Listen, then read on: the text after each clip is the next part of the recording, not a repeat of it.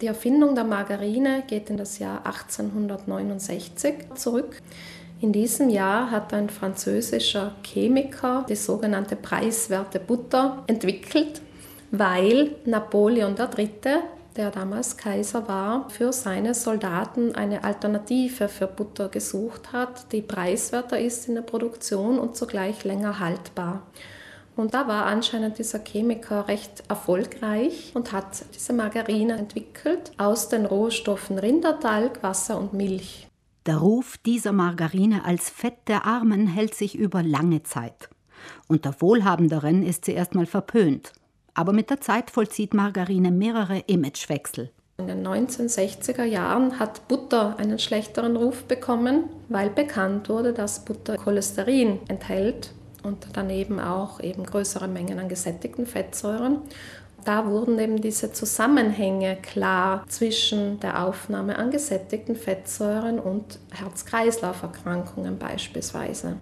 In der Folge wird Margarine als das gesundheitlich bessere Produkt angepriesen und entwickelt sich zum Verkaufsschlager. Das hat sich wieder gewandelt, als dann bekannt wurde, das wird so Anfang der 2000er Jahre gewesen sein, dass Margarine sogenannte Transfettsäuren enthält. Das sind ungesättigte Fettsäuren, die bei der industriellen Fetthärtung unbeabsichtigt entstehen, sozusagen als Nebenprodukt dieser chemischen Reaktion.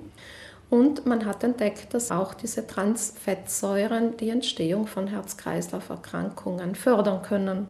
Vorläufig also Gleichstand zwischen Margarine und Butter, was den gesundheitlichen Wert angeht.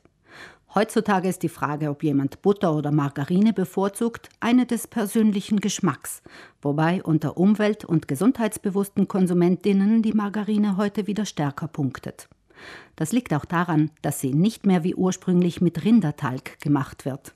Margarine ist nicht automatisch rein pflanzlich, denn es gibt Margarinen, die nach wie vor einen kleinen Anteil an Milchfett enthalten.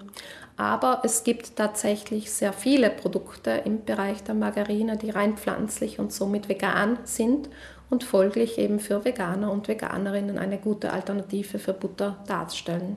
Das Institut für Energie- und Umweltforschung Heidelberg berechnet den ökologischen Fußabdruck von Lebensmitteln, etwa den virtuellen Wasserverbrauch und die CO2-Bilanz.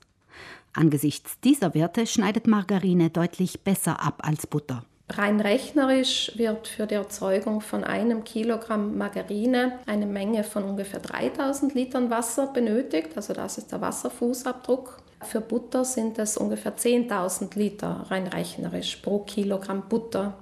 Und auch bei den CO2-Emissionen ist das Verhältnis ein ähnliches. Für Margarine wurde ein CO2-Fußabdruck zwischen 2,5 und 3 Kilogramm CO2 pro Kilogramm Margarine berechnet. Für Butter dagegen zwischen 9 und 11 Kilogramm CO2 pro Kilogramm Butter. In dieser Hinsicht sprechen die Zahlen also eindeutig für Margarine, sofern sie aus hochwertigen, gesundheitlich wertvollen Inhaltsstoffen besteht.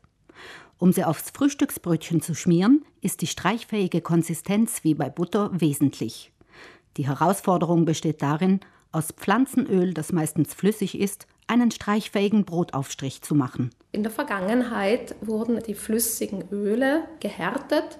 Das heißt, in einem chemischen Prozess wurden da Wasserstoffmoleküle angelagert das hat bewirkt, dass aus ungesättigten Fettsäuren sogenannte gesättigte Fettsäuren dann gemacht wurden, eben gehärtete Fette, die auch bei Zimmertemperatur fest sind. Der Nachteil ist bei diesem industriellen Prozess, dass dabei auch die unerwünschten Transfettsäuren gebildet werden.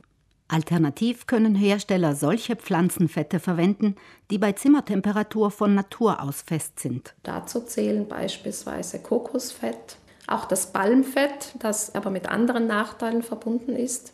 Kakaobutter beispielsweise auch. Die Hersteller von Biomargarinen verzichten auf die Härtung, die ist gar nicht erlaubt im biologischen Bereich. Sie verwenden solche Fette, die von Natur aus schon fest sind und vermischen diese dann mit den flüssigen, hochwertigeren Ölen, wie beispielsweise Sonnenblumenöl oder Rapsöl. Margarine oder Butter, das bleibt Geschmackssache. Zu berücksichtigen ist auch, dass Butter in Südtirol ein lokales Produkt ist, Margarine hingegen nicht.